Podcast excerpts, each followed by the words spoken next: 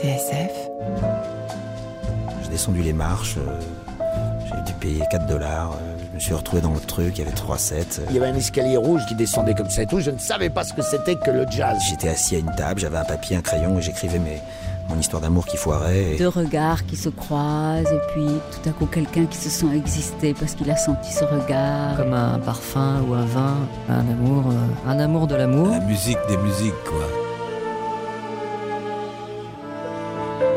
C'est la seule drogue qui me reste. Jazz fan, Laure Alberne.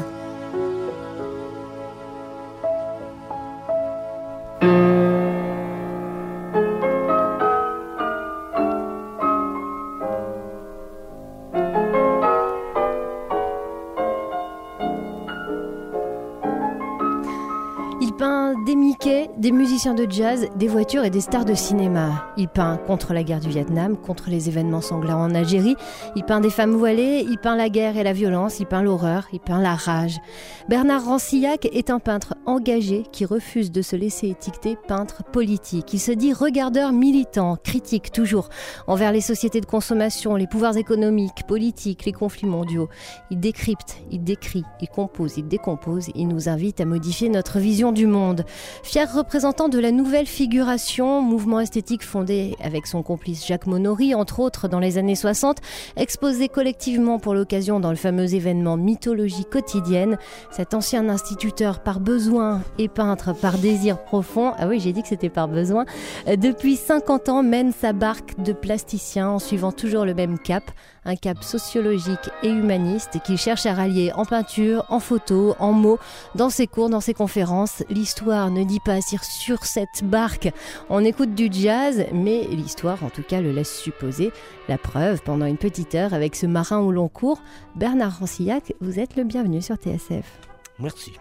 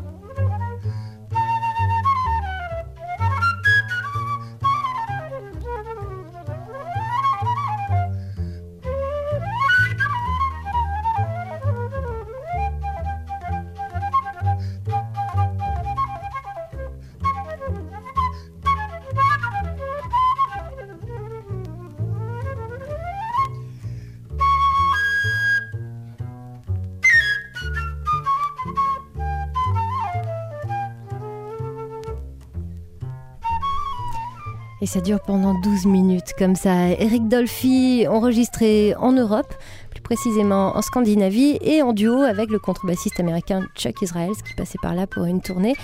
C'est votre premier choix, Bernard Rancillac, dans votre jazz fan. Eric Dolphy, c'est par là que ça a commencé le jazz? Eh ben, Eric Dolphy, je, sais que je n'ai pas vraiment la mémoire des dates. Je sais qu'au début des années 60, euh, me promenant tout seul sur un grand boulevard devant, devant l'Olympia, j'ai vu qu'on annonçait un concert de jazz. Et vous savez, à cette époque-là, maintenant, il y en a tous les soirs à Paris. À l'époque, il y en avait, je sais pas, il y en avait 10 par an. Il fallait pas les louper. Et un concert de jazz, je suis rentré. Et il me semble, mais il paraît que ça n'est pas sûr, qu'il y avait Coltrane et qu'il y avait Eric Dolphy. Euh, mais peut-être que je mélange deux concerts. Et alors, en tout cas, je me souviens très bien d'avoir entendu Eric Dolphy. Après tout, c'est pas grave si vous mélangez, c'est une sorte de concert idéal. D'ailleurs, euh, c'est la mémoire qui compte, ou ce que j'en ai tiré. Et donc, euh, on pourrait dire que j'ai basculé dans le jazz en écoutant en tout cas Coltrane et aussi Dolphy. Mais qu'est-ce qui a fait quand vous êtes passé devant l'Olympia que vous vous êtes dit je vais y aller à ce concert? Mais Vous savez, moi j'ai une intuition très très forte. Quand je ne l'écoute pas, d'ailleurs je fais des conneries et quand je cède, en général, ça me réussit. Donc voilà, je suis rentré. Mais là, là vous saviez quand même qui était John Coltrane vous avez, euh, Non, à peine, à peine. Euh, non, non, non, justement. Et alors, ça a été un choc? Je peux dire que j'ai basculé dans le jazz et que tout d'un coup, un, continent s'est ouvert, euh, comme les gens qui découvrent l'Afrique. le jazz, pour moi, c'était une musique que, je ne connaissais pas. Et vous avez fait le chemin inverse parce que là, on, vient d'entendre Eric Dolphy. Juste euh, auparavant, sous mon portrait, on entendait Duke Ellington. Vous avez euh, souhaité écouter Duke Ellington. Donc, euh, chronologiquement, c'était auparavant. Je, je, connaissais tout de je, bon, j'avais tout Ah, vous connaissiez quand même un petit peu le jazz. Oui, un petit peu mais je ne savais pas mettre une musique sur un nom et je n'avais pas compris la, la progression qu'il y a eu. Le, jazz a une histoire, il faut, il faut la connaître. Aujourd'hui, vous la connaissez cette histoire, Bernard bah, Je connais, je connais pas en détail, mais oui, je connais. Je sais ce que c'est. Vous avez eu le désir je connais que le... je me suis renseigné. Éric Dolphy, revenons à Éric Dolphy. Est-ce que vous vous souvenez de, de l'image d'Éric Dolphy, vous qui êtes euh, peintre Oui, oui, je le vois, je le vois. Vous le voyez Moustachu, enfin, oui, là. il y avait une espèce de, de moustachu, de barbichon, on aurait dit presque Trotsky, si j'ose faire des comparaisons un peu euh, osées. Enfin, oui, je le, je le vois encore. C'est un personnage euh, qu'on n'oublie pas, enfin, parce que.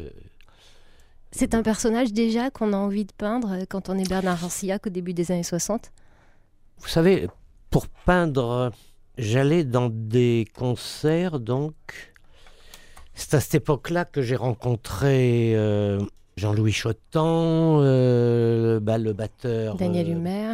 Daniel Humer, le pianiste Solal. mon ami Daniel Humer s'est mis à, la peinture, on ne sait pas pourquoi, mais tout le monde est libre, en 63, 64. Et, et, comme il, il, aimait bien ce que je faisais à cette époque-là, après, après avoir parlé peinture, on, allait dans les boîtes de nuit, on allait au Caméléon, dans des trucs comme ça, et euh, on écoutait le jazz et on, rencontrait tous ses, copains. Et donc, euh, pour moi, c'était à, la fois un, nouveau monde avec les acteurs, la musique, et puis alors les gens célèbres qu'on allait voir, les Américains qui arrivaient qu'on allait voir dans les concerts. Et que, C'était eux qui vous conseillaient ou vous étiez déjà Oui, euh enfin oui, et puis, et puis bon, euh, j'apprends vite. Hein. Jerry Mulligan et euh, Stan Getz, vous les avez vus en concert à Paris? L'un ou l'autre? Oui, sûrement, oui. Vous n'en avez pas de souvenir particulier ben, C'est-à-dire que là, j'entends dire quelquefois par des, des gens que le, le, le, jazz doit être noir. Il n'y a pas de jazz blanc. Vous avez écouté l'émission de la semaine dernière. voilà, sans nommer personne. Et ben, je trouve ça très, très contestable. D'abord, j'ai, pas envie de dire du mal de mes amis blancs. Je crois que le problème n'est pas du tout celui-là. C'est-à-dire que des musiciens blancs qui ne joueraient qu'avec des musiciens blancs, je pense que je me méfierais beaucoup. Mais que le, mélange, euh, justement, c'est ça, l'intérêt du jazz, c'est que les noirs, les blancs, qu'ils soient juifs, euh, musulmans, euh, chrétiens ou, athées, là, ce n'est plus le problème. Du moment qu'ils ont envie de jouer ensemble et de créer ensemble, je pense que c'est ça qui fait le jazz en grande partie. On va écouter donc deux fiers représentants de, du, Et ben voilà, du, du jazz dit blanc, mais qui ont joué aussi avec des musiciens euh, nord-américains. Il s'agit donc de Stan Getz et de Jerry Mulligan qui ont co-signé un album, Getz meets Mulligan in euh, je ne sais jamais si on dit, enfin en haute fidélité, en français on va le dire. Et on écoute tout de suite un extrait de cet album que vous nous avez apporté, Bernard Rancillac, leur balade.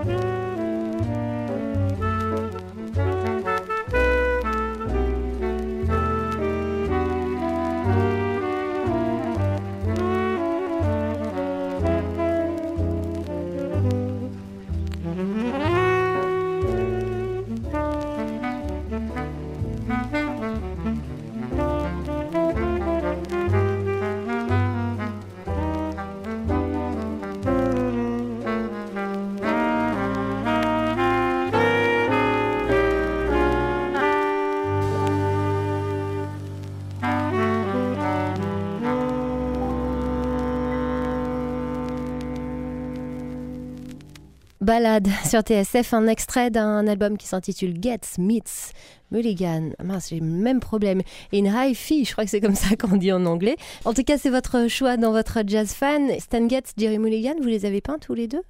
Ou l'un ou l'autre, même question oui, que je pour les les ai entendus, mais là, ça me permet un peu de, de parler peinture, là, parce que j'ai fait une très grande, enfin une grande, oui, genre euh, 2 mètres 50 sur 2 mètres, c'est déjà pas si mal, avec euh, Jerry Mulligan euh, à l'extrême droite, et à l'extrême gauche, il y a euh, cette chanteuse que j'écoute tout le temps, Billie Holiday. Billie Holiday et que mais j'ai peint à peu près toutes les chanteuses de jazz parce que j'aime beaucoup peindre les femmes. Je les aime et j'aime bien les peindre. Et alors donc il y a Billie assise et puis il y a, il y a son grand copain là avec le, son chapeau rabattu sur le nez là qui joue de son saxophone. Lester Young. Lester Young, oui. euh, et puis il y en a, il y en a encore euh, deux. Enfin, il y avait tout ce groupe. euh, et c'est un- une photo où, où il chante euh, Strand Fruit, qui est un, un titre qui m'intéresse beaucoup parce que en, en plus du jazz et de la peinture, je suis très pris par la, la politique, les événements politiques. Et je ne sais pas si vous savez, ces, ces fruits étranges qui pendent euh, à un arbre, ce sont des, des nègres pendus. Des pendus, ouais. Et donc, euh, ça a une signification évidente, euh, et au- auquel le, le jazz évidemment est mêlé, puisque le- euh, s'il n'y avait pas eu l'esclavage euh, aux États-Unis, euh, finalement les Américains, comme on dit, n'auraient pas eu le- leur, leur plus belle euh, invention, qui est le jazz. Mais le jazz, pour vous, est intimement et politique, Bernard Rancillac Quand vous l'écoutez, vous, il- euh, il- il- il peintre Il peut français ne pas l'être. Mais je veux dire qu'il a une origine euh, de revendication sociale et politique. euh, Et quand vous, vous repérez une photo d'un musicien de jazz, il y a ça aussi Quand vous avez envie non, de. mais d'abord, c'est visuel. Il faudrait que je dise pour les amateurs de, de peinture, qui sont aussi des amateurs de jazz et qui peut-être nous écoutent, c'est que j'ai eu trois périodes de jazz. La première dans les années 70, et j'avais inventé une, une forme de peinture qui correspond tout à fait au jazz, puisqu'il y avait un côté d'improvisation. Je peignais d'une façon spéciale en utilisant des photos en noir et blanc. Dans une photo en noir et blanc, s'il y a un, un blanc, un gris et un noir, je remplaçais chacune de ces valeurs par une couleur. Donc par exemple, je partais avec une toile toute jaune, avec du papier collant, je cachais ce qui devait rester jaune, et je peignais tout en rouge. Donc ce qui était recouvert n'était resté jaune. Et puis tout ce qui devait rester rouge, qui correspondait au gris, je recouvrais avec du papier collant, et je passais tout en noir par exemple. Et euh, la, la toile était toute noire, et donc je savais pas comment elle était. Alors j'arrachais, j'enlevais les, les papiers collants, et je découvrais la toile. Et donc il y a ce côté improvisation qui fait que j'imaginais que ça pouvait être comme ça. Je pouvais me tromper, mais enfin c'est c'est ça l'improvisation. Mhm. Alors seconde période euh, dans les années 90, et puis après je me suis complètement arrêté, j'en avais marre. Ça marchait très bien. euh, C'était marre du jazz ou c'était marre de la peinture jazz? De, de- de- de cette sorte de peinture. Et puis j'avais décidé de ne plus en faire. Et puis Madame Sonia Zanetacci, Qui est une dont vous allez peut-être parler, suisse. puisque à la foire de Paris qui s'appelle Art Paris, me dit j'ai un stand qui va être consacré à la musique, je veux du, du jazz. Et alors je lui ai dit je, je n'ai plus de jazz et je veux plus en faire. Elle m'a dit tu vas en faire. Alors là-dessus, en regardant les photos, je me suis aperçu qu'il y avait les éclats de lumière sur les instruments, puisque ça se passe dans, le noir avec des, flashs comme ça, des spots lumineux très puissants. Alors il y, a- les éclats sur les instruments ou sur la peau des, noirs. Je dis sur la peau des noirs parce que la peau des blancs me prend très mal la couleur. Et, enfin la lumière, disons. Mm.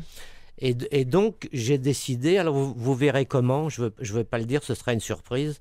Les toiles doivent être vues dans la pénombre et on va voir les éclats de lumière.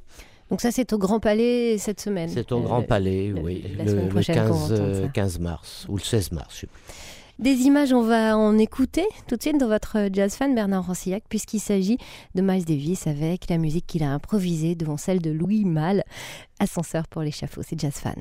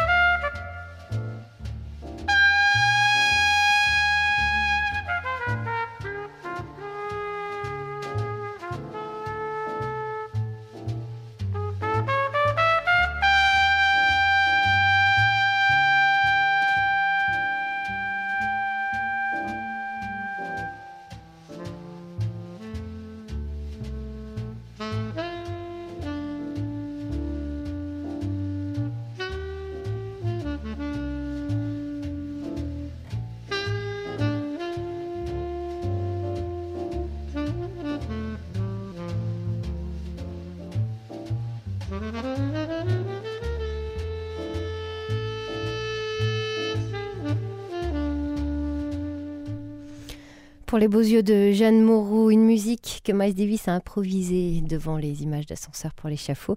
Et c'était votre choix dans votre jazz fan, Bernard Rancillac. Euh, Miles Davis, vous l'avez peint aussi? Je l'ai beaucoup peint, oui. Ben D'abord, il est, il est tellement photogénique. hein, euh, D'abord, c'était un très beau type. Puis, et puis, il avait un, un look très soigné. Et puis, Une enfin, présence aussi. oui, une présence. Et puis, enfin, des, des photos formidables. hein. Je connais pas de mauvaises photos euh, de, de Miles Davis. Donc, je oui, je l'ai très souvent peint. Et en plus, pour moi, au fond, c'est un peu. euh, en, voyant toute sa démarche, c'est pour moi la, la démarche générale du jazz, puisqu'il il est, il est venu du, du bebop, j'espère ne pas dire de bêtises, et puis ensuite il, il est venu à, à l'électricité, et puis euh, j'ai suivi son évolution. euh, je pourrais presque dire que depuis qu'il est plus là, euh, je j'écoute beaucoup moins de jazz. Quelle déclaration, hein Il va vous entendre au paradis des musiciens Ah. de jazz. je, je crois pas. Je suis pas sûr qu'il y ait un paradis. C'est peut-être pour avouer que j'écoute, j'entends moins de jazz maintenant Et pourquoi? qu'autrefois, parce que j'ai l'impression qu'il y a de très bons musiciens de, de jazz. hein. Mais je veux dire que les joueurs de jazz, maintenant, ils sortent du conservatoire, alors qu'autrefois, ils apprenaient à jouer en prison. Bon, c'est un peu simpliste. C'est du Rancillac un peu C'est pour, c'est pour dire que les, les- les- musiciens de jazz ne sont plus les mêmes et que le jazz n'est plus le même non Vous plus. pensez qu'il y a un apprentissage du jazz euh, au fond des clubs, dans la rue, dans la galère euh, Euh, je crois surtout que l'apprentissage n'est pas du tout le même et que maintenant il y a une espèce d'apprentissage euh, mu- musical très, très savant et qu'au fond euh, ils jouent du jazz mais ils, ils- ils pourraient jouer du, du, du Ligeti, du, Stravinsky euh, tout aussi bien probablement. Enfin, s'ils ont choisi le jazz, euh, c'est pas moi qui vais leur, en vouloir, au contraire. hein. Mais je pense que le, le jazz qui se joue maintenant n'est pas, le même. C'est la même chose dans la peinture? Oh là là, alors là, la peinture. Euh, je vais bien me garder de dire du mal des, des- des jeunes peintres. J'aurais l'air d'un. Vous savez, ah, de mon temps, c'était tellement mieux. Euh, d'ailleurs, il y a beaucoup moins de jeunes peintres. D'ailleurs, la, peinture, euh, surtout en France, jouit d'une espèce de désapprobation euh, officielle. Donc les jeunes, ils font des, ce qu'on appelle des installations, ils empilent des chaises ou, des crocodiles empaillés. et puis il y a la- surtout la, vidéo, ça marche très fort. la photo, n'en parlons plus. Tous les- les musées exposent des photos à tour de bras maintenant. Il y a beaucoup de peintres d'ailleurs qui exposent des photos plutôt que de la peinture. Donc la peinture est en perte de vitesse, si on peut dire, mais enfin, elle est toujours là. Et puis euh, quand on annonce la mort de la peinture, euh, ça me fait rire parce que la peinture enterrera tous ceux qui lui prédisent euh, sa mort. Mais l'apprentissage de la peinture, il se fait à l'école ou il peut se faire aussi comme ça, comme les musiciens de jazz, euh, en se confrontant finalement aux autres? Bah, je pourrais dire que moi, j'ai pas été à l'école des beaux-arts parce que mon, mon papa ne voulait pas avoir un fils artiste. Il en a eu deux d'ailleurs, mais enfin, tant pis pour lui. Euh, Donc, euh, j'ai préparé le professorat de dessin, euh, que j'ai loupé d'ailleurs, un peu bêtement. Et puis, c'est comme ça que je suis devenu instituteur. et puis, euh, au fond, j'ai appris, j'ai appris en allant rue de Seine, en regardant dans les vitrines ce que les autres faisaient à l'époque. c'était la peinture abstraite, les années 50, euh, oui. En fin de compte, vous avez appris la peinture comme on pourrait apprendre le jazz? Euh, oui, c'était pas en prison, mais c'était dans la rue, si on pourrait dire presque, puisque je regardais ce que les autres faisaient. Et c'est comme ça qu'on fait quand on est un jeune musicien de jazz aussi. On va Bah, se confronter aux autres oui, dans les clubs. oui, euh, peut-être bien. Donc il y a peut-être une similitude là, comme ça.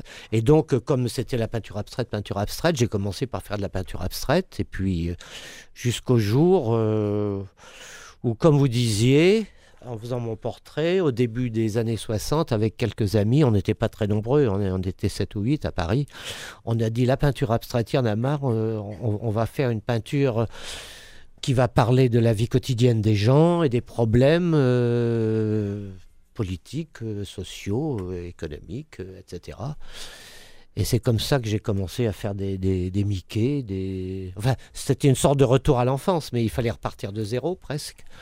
Et puis je dois dire que ça a, pas mal, ça a même très bien marché. Moi, finalement, je suis, je suis, devenu presque célèbre à 30 ans, ce qui à l'époque était archi rare, parce que ça faisait très plaisir à tout le monde. Ah, enfin, on va, on va s'amuser. Il y avait des, je faisais des peintures un peu très libres, comme ça, avec des, des panneaux routiers, des, des, des, paires de seins, des bites, des, des, des avions, des, petites voitures. Ça a apporté un espèce de, de courant d'air euh, frais et, et drôle. Euh, dans la peinture. Alors que Bernard Rancillac, vous auriez pu être trompettiste de jazz. Ah Oui.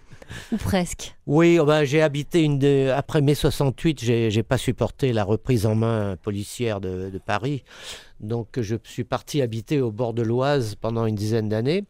Et il y avait j'avais un, petit voisin, là, le, le fils d'un éclusier, qui prenait des leçons de trompette. Et je suis parti avec lui et j'ai dit bon bah je vais apprendre la trompette. Je vais pouvoir jouer avec Chotan et avec Humer et avec.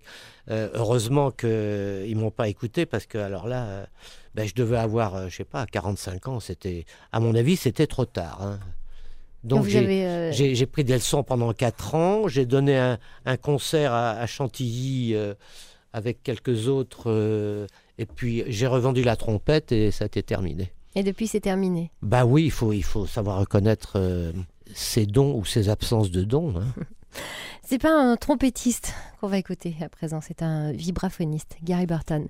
Vous nous avez apporté un, un 33 tours. D'ailleurs, je précise que vous, vous n'avez apporté que des 33 tours, c'est important oui. aussi, euh, avec la fameuse odeur du 33 tours, son parfum.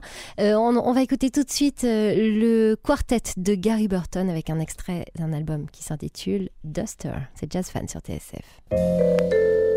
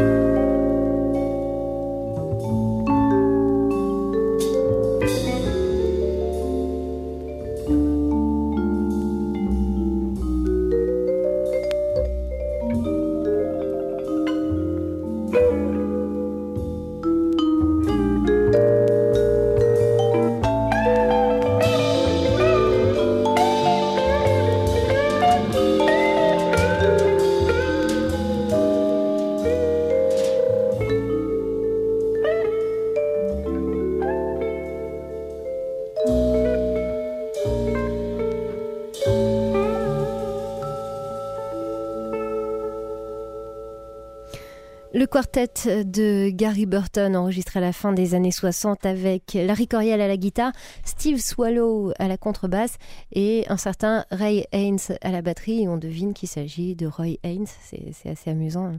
une coquille comme ça. Euh, c'est un extrait d'un 33 tours qui s'appelle Duster et que vous nous avez apporté, Bernard Rancillac, pour l'écouter avec nous. Alors, qu'est-ce que ça vous évoque, la musique de Gary Burton? Avec un beau paysage là.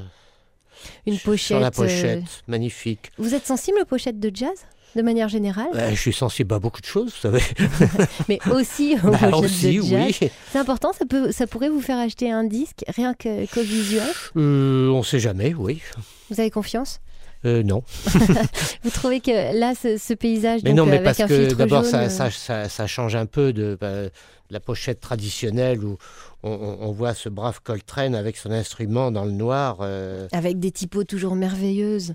Oui, oui, oui. Non bon, mais enfin là, tout d'un coup, c'est autre chose. Ah, c'est le peintre qui parle. Là. Non, mais le, le- le changement, c'est tellement agréable. Mhm.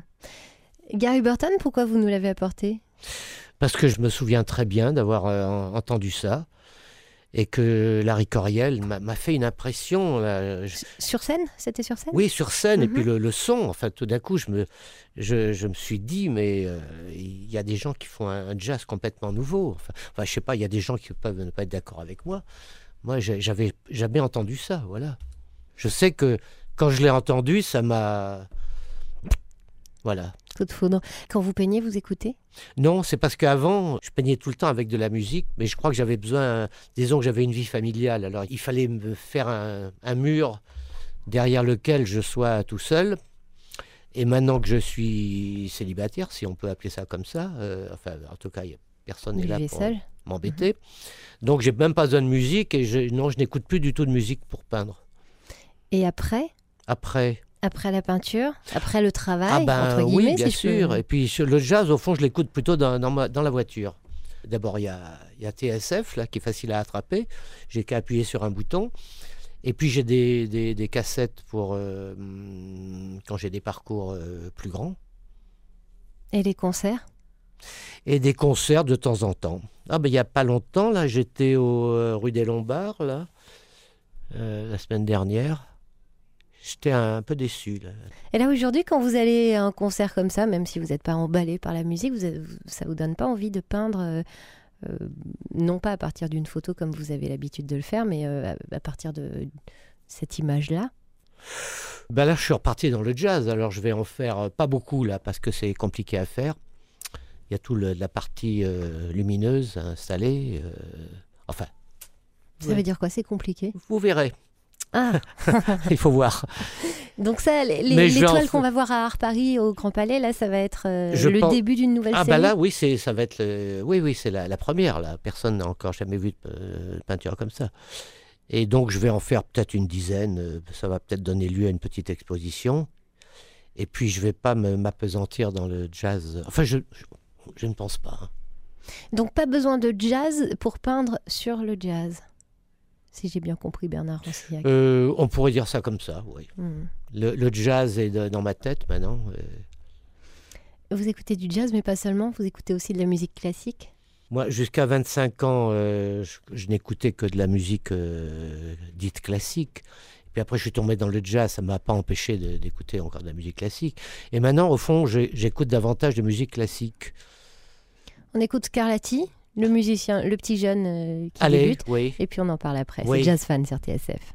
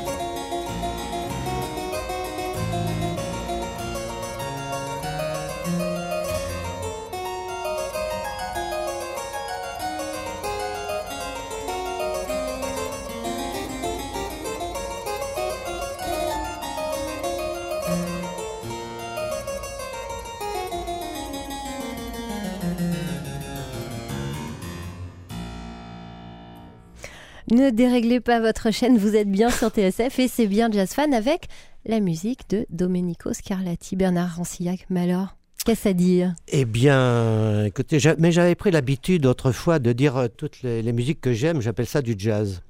Alors il y a des gens qui disent non, mais moi je tant pis. Ouais. Alors Scarlatti, on va pas dire que c'est du jazz, évidemment. hein. Première euh, moitié du, 17e siècle, oui. du XVIIIe siècle. euh, Ouais. Il composait pour le- la, reine d'Espagne qui s'emmerdait dans, dans son château, comme ça, et tous les- tous les jours il lui faisait une, une sonate qu'il allait lui jouer à la tombée de la nuit. euh. Et puis quand, on, quand il en avait marre, on disait, on a l'impression qu'à la fin du morceau, hop, il s'arrête. Oui, oui, la, la- la- la fin, c'est formidable. La, chute, hop, il en a assez, il s'arrête, et puis voilà. euh, mais je trouve qu'il y, a- y y un rythme d'enfer là-dedans. C'est on, on peut dire que ces espèces de, de, de respiration euh, comme ça, d'une vivacité euh, que je trouve tout de même euh, très rare, euh, bah, c'est ça que je, que je trouve et que je cherche dans le jazz aussi. Mais vous avez bouclé une boucle parce que tout à l'heure, quand on écoutait Eric Dolphy à la flûte, avec le contrebassiste euh, Eh ben, euh, américain, oui. Chuck Israels, vous, vous évoquiez déjà Scarlatti. Oui, euh, et ben c'est pour ça qu'au fond, je vais prêcher pour le, le rapprochement des genres, hein, comme on prêche maintenant pour le rapprochement des races. euh, Il y, a- il y a la mauvaise musique et la bonne musique, et le jazz. et on, on peut trouver du jazz là où on, là, là où on veut. Hein. On met euh, quoi d'autre dans le jazz quand on est Bernard Rancillac? Mais je sais pas, la- la- l'improvisation, la, liberté, euh, le. Ça va où? Vers les- le flamenco les... Ah oui, oui, Les mais moi, musiques, euh, les, ce qu'on appelle les, les musiques du monde, euh, je, suis- je suis très très pour. Alors par contre, je suis un, un vilipendeur acharné de ce qu'on appelle la chanson française. Alors là, je ne supporte pas tous ces types qui sortent des, des petits disques tous les ans comme ça. C'est c'est uniquement pour faire parler d'eux, pour faire, faire gagner du fric, euh, etc. Ils, ils n'ont rien à dire, c'est nul. Tandis qu'une... Une, C'est valable uniquement pour la chanson française, ça? Oui, mais oui, mais surtout française, bah, disons euh, occidentale, quoi. Mais parce que un, Zoulou qui chante, il chante pas pour se faire un nom, il chante parce que parce qu'il il est d'une famille de, chanteurs, on lui a toujours appris à chanter, et qu'il faut que quelqu'un chante euh, dans son village et que c'est lui qui chante et qui chante ce que euh, voilà. C'est-à-dire que l'art est, un art de, groupe, de société. C'est pas pas un type qui veut se faire un nom et qui veut gagner de l'argent. Le dernier euh, disque que vous nous avez apporté, Bernard Rancillac, C'est quoi? C'est pas un type qui voulait se faire un nom, c'est John Coltrane. Ah, voilà. On avait dit qu'on terminerait avec lui. Mais parce que en écoutant Scott Ross, qui était un merveilleux musicien euh, qui jouait du clavecin, là, je me disais au fond, et ça me faisait penser à, à ce, ce- ce morceau de Coltrane où il est tout seul et où il est, je veux dire, Avec un batteur. on peut, oui, il est en duo mais avec un batteur. euh, Scarlatti, il, il pourrait y avoir un batteur qui bat derrière lui, euh, ça, ça gênerait personne, et même pas Scarlatti, je crois. Mais à, à l'époque, ça se faisait pas. Quand on entend aussi les, les, les- la, la- la musique de Bach pour, euh, pour violoncelle seul, par exemple, moi, je, je pense aussi à, à Coltrane avec son instrument. euh. On reste dans des musiques spirituelles. Alors peut-être peut-être que je suis un peu dingue et que je dis n'importe quoi, mais ça m'est complètement égal d'ailleurs. Je continuerai. Eh ben, on va se faire plaisir. Donc après Scarlatti, après Eric Dolphy, euh, après Gary Burton, on va écouter John Coltrane sur TSF avec un extrait de, de l'album mythique Giant Steps.